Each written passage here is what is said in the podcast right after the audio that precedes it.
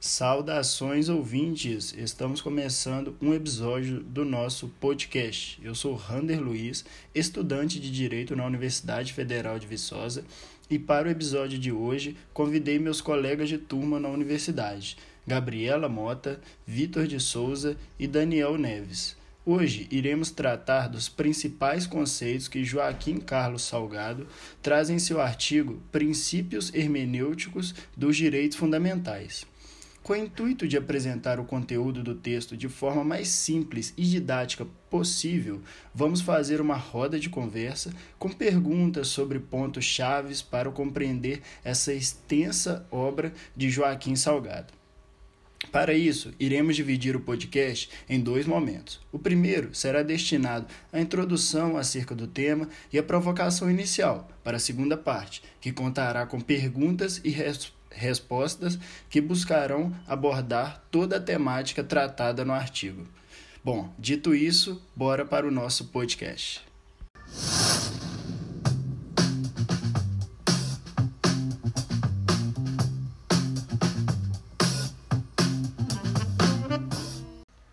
Sobre o autor do texto que será abordado, Joaquim Carlos Salgado, este é professor titular de Introdução à Ciência do Direito e Filosofia do Direito da Faculdade de Direito da UFMG. É também membro do Instituto Brasileiro de Filosofia, além de assessor jurídico da presidência do Tribunal de Contas de Minas Gerais. No artigo anteriormente mencionado, Princípios Hermenêuticos dos Direitos Fundamentais, Joaquim Salgado delimita o marco de sua abordagem nos estudos de George Kalinowski, filósofo polonês, que afirma que existem duas vertentes fundamentais da hermenêutica do direito. A primeira, a ordem lógica, na qual são indagados os meios para encontrar o adequado sentido da norma, e a ordem filosófica, que direciona o processo interpretativo baseado em um princípio superior do direito, responsável por indicar seus fins. A partir disso, o artigo reflete sobre os direitos fundamentais consagrados nas constituições democráticas contemporâneas e sua exegese, ou seja, a interpretação dos textos normativos. Para isso, Joaquim Salgado parte do conceito de direito subjetivo fundamental, que seria a ideia de liberdade a ser realizada pela Constituição. Assim, entendendo que a liberdade é a expressão máxima do direito, conclui que esse momento de expressão supremo só é possível se a hermenêutica se apoiar em um vetor ontológico. Nesse sentido, o autor introduz sua análise a partir do conceito de direitos fundamentais, que, segundo ele, pode ser facilmente significado no próprio Estado de Direito, que cumpre sua função e propósito garantindo direitos subjetivos considerados fundamentais, isto é, a proteção da dignidade da pessoa humana. Em outro aspecto, o autor entende que o conteúdo desses direitos constitui-se pelos valores considerados principais pela nossa cultura. Quanto à sua forma, são positivados como reconhecimento universal dos indivíduos. Assim, como nas palavras de Joaquim Carlos Salgado, os direitos fundamentais são essa forma indispensável e universal de todos de realização da liberdade.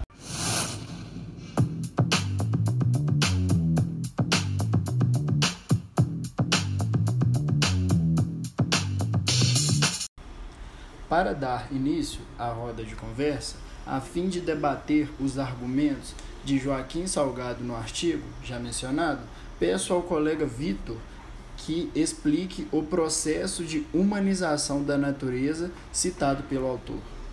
Embora a corrente filosófica do humanismo tenha surgido apenas em meados do século XV, pensamentos antropocêntricos foram consolidados ainda na Grécia Antiga.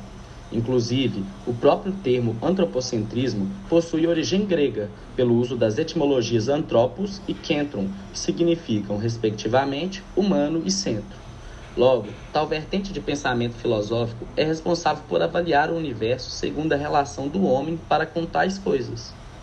Da mesma forma, ocorre o processo de humanização da natureza, abordado pelo autor, no qual as coisas e signos existentes na natureza só passam a possuir significado quando postas em relação à ótica humana.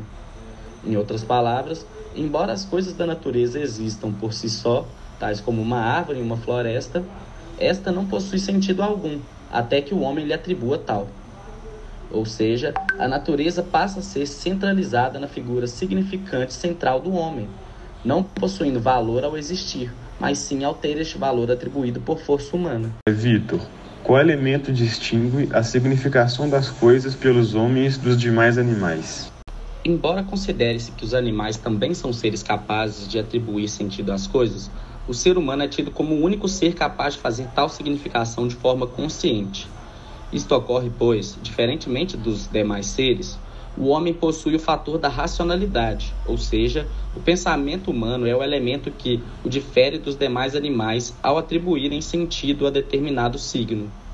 Dessa forma, conclui-se que, embora os animais também possam significar as coisas com as quais se relacionam, eles o fazem de maneira puramente intuitiva, sendo apenas o ser humano quem consegue aplicar a dimensão dos pensamentos e da vontade individual nesse processo de significação.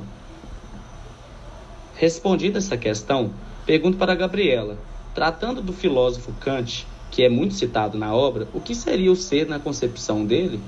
Em Kant, o ser liga o predicado ao sujeito, tem uma função lógica e, portanto, indica a existência de algo. O ser, ele relaciona-se com a natureza, posto que o ser do homem é o elemento natural que o compõe, enquanto o elemento espiritual é a liberdade, referente ao dever ser. O logos não estrutura, categoriza ou qualifica o ser, apenas é abertura para que ele se desoculte. Prosseguindo no assunto, agora pergunto ao Vitor: como o homem pode ser significante e ao mesmo tempo significado? Embora pareça paradoxal, Joaquim Salgado explica, por meio do exemplo de um ator em encenação, que, embora este ator saiba quem ele é, ele tenha consciência da sua individualidade, aquele que o assiste possui uma diferente percepção, atribuindo um novo valor àquele indivíduo em questão. Então, fica implícito na obra o valor da perspectiva sobre a interpretação. Dessa forma, da mesma maneira que o ser é em si significante, ele pode ser para o outro significado. Agora, Gabriela, abordando outro filósofo que Joaquim Salgado traz para a discussão, o que é a hermenêutica na ontologia de Heidegger? A hermenêutica seria a fenomenologia do Dasein, do homem, sendo pela linguagem e pelas palavras o meio pelo qual as coisas ganham ser e existência. Outro eixo abordado pelo autor está no conceito e no pragmatismo da significação das coisas. Nesse sentido, pergunto ao Vitor: qual a importância do pensamento no processo de significação das coisas e qual sua relação com o mundo da cultura. Segundo a obra, as coisas por si só não possuem força vinculante suficiente para terem significado. Dessa forma, apenas quando incorporada ao contexto e perspectiva humana, com o homem lhe agregando pensamento, é que a coisa deixa de ser mera forma e passa a denotar de determinado sentido. Ou seja, o pensamento empregado pelo homem sobre determinado signo existente é o que faz a significação desta coisa. É, portanto, a partir da, da entrada do, do fator do pensamento que as coisas do mundo humano passam a fazer parte do mundo simbólico, um mundo cultural no qual o homem impõe sentido a elas. Por conseguinte, buscar o significado deste mundo cultural é a tarefa central da interpretação, ponto central abordado pelo autor neste tópico. Outro sim, algo existente pode vir a passar pela mente do homem, que inerentemente pensa naquilo, e, se aquilo é pensado, torna-se, por consequência, interpretado. Tem outra pergunta para o Vitor. É, ainda sobre a significação, pensando na sua estrutura, é, quantas e quais etapas existem no processo de significação? Detalhe cada uma delas e cite em qual etapa ocorre o processo hermenêutico segundo o autor. O autor defende a tese de que o processo de significação pelo homem ocorre após o acontecimento de três distintas etapas. Na primeira delas, os sentidos capturados durante a vivência são interpretados pelos órgãos, reações e sensações humanas. Após isto, na segunda etapa, ocorre a leitura, a interpretação puramente biológica e psicológica, inerente à vontade do homem perante a recepção desses estímulos, em uma análise que ainda é imprópria, bem como o que ocorre na primeira etapa. É daí então que acontece a terceira etapa, na qual ocorre a interpretação própria sobre esses estímulos, passando a ter o adicional do fator pensamento. Ou seja, as impressões são recebidas na primeira etapa, são emitidas através do nosso corpo na segunda e, na terceira, elas são percebidas e notadas por nossos pensamentos, que então as conceitua. Nota-se, portanto, que é na última etapa do processo de significação que ocorre a questão hermenêutica, visto o fato de que é nessa etapa que se dá uma representação dos sinais por algo diferente àquilo que são. Interpretação esta que é feita de maneira consciente pelo ser. Seguindo nossa análise, agora pergunta a Gabriela: qual o ponto de partida da ontologia da linguagem? O ponto de partida da ontologia da linguagem é a interpretação, pois a palavra, o logos, é o que deixa ver, o que deixa algo ser visto e pode ser verdadeiro ou falso. Quando é verdadeiro, torna possível desocultar, descobrir, revelar o ser doente. Tem uma outra pergunta para a Gabriela. É, a partir das reflexões que você trouxe sobre o texto, qual seria a interpretação adequada do direito norma, segundo o autor? Do direito deve atentar-se ao princípio da própria essência do direito, que é tornar possível a existência de uma sociedade livre, sob o risco de alienação, pois tem como objetivo revelar seu conteúdo de liberdade.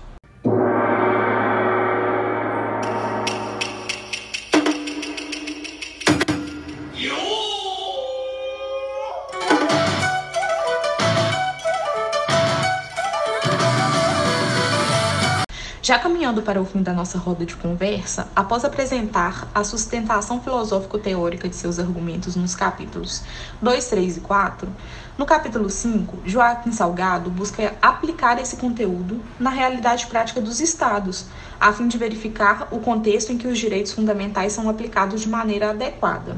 Nesse sentido, pergunto ao Daniel: qual o caminho adequado para se proceder à interpretação dos direitos fundamentais e como se concretiza um Estado de direito democrático? O caminho que temos para a compreensão dos direitos fundamentais é o caminho do Estado de Direito Democrático. O marco de sustentação de toda a teorização dos direitos fundamentais a partir de 1988 é a partir da ideia de compreensão do que vem a ser o Estado de Direito Democrático. É, e o Estado de Direito Democrático só se concretiza é, quando existem de fato cidadãos livres em sociedade e não apenas indivíduos livres. Temos cidadãos livres quando lhes é garantido pelo Estado é, minimamente condições para o exercício pleno da cidadania. Outra pergunta, Daniel. Por que os princípios da extensibilidade e imediatividade são essenciais se tratando de direitos fundamentais?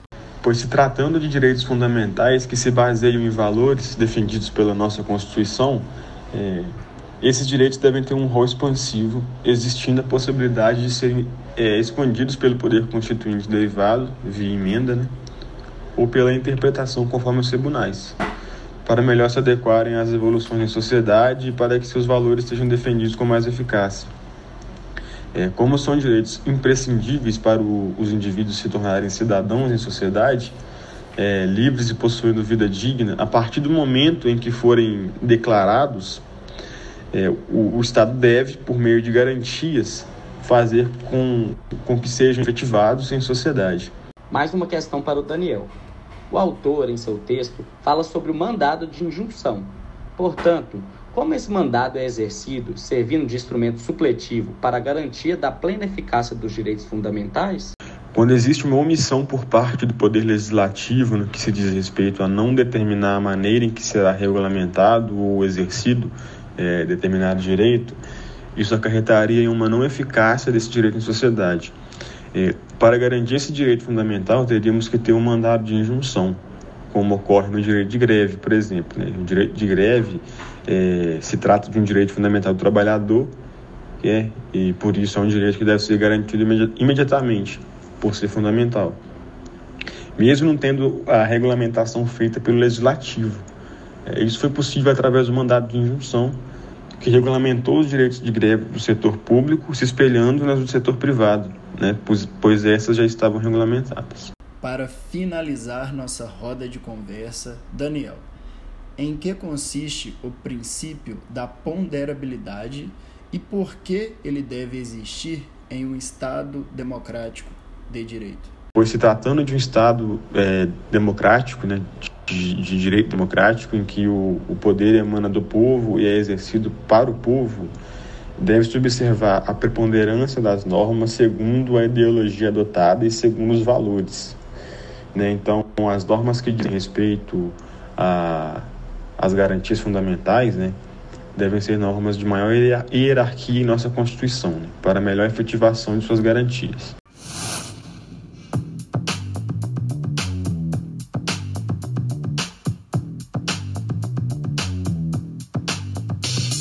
Com isso, finalizamos nossa roda de conversa e esperamos que tenhamos tirado as principais dúvidas sobre o artigo Princípios Hermenêuticos dos Direitos Fundamentais, de Joaquim Carlos Salgado, e que vocês tenham gostado do conteúdo apresentado. Grande abraço e até a próxima!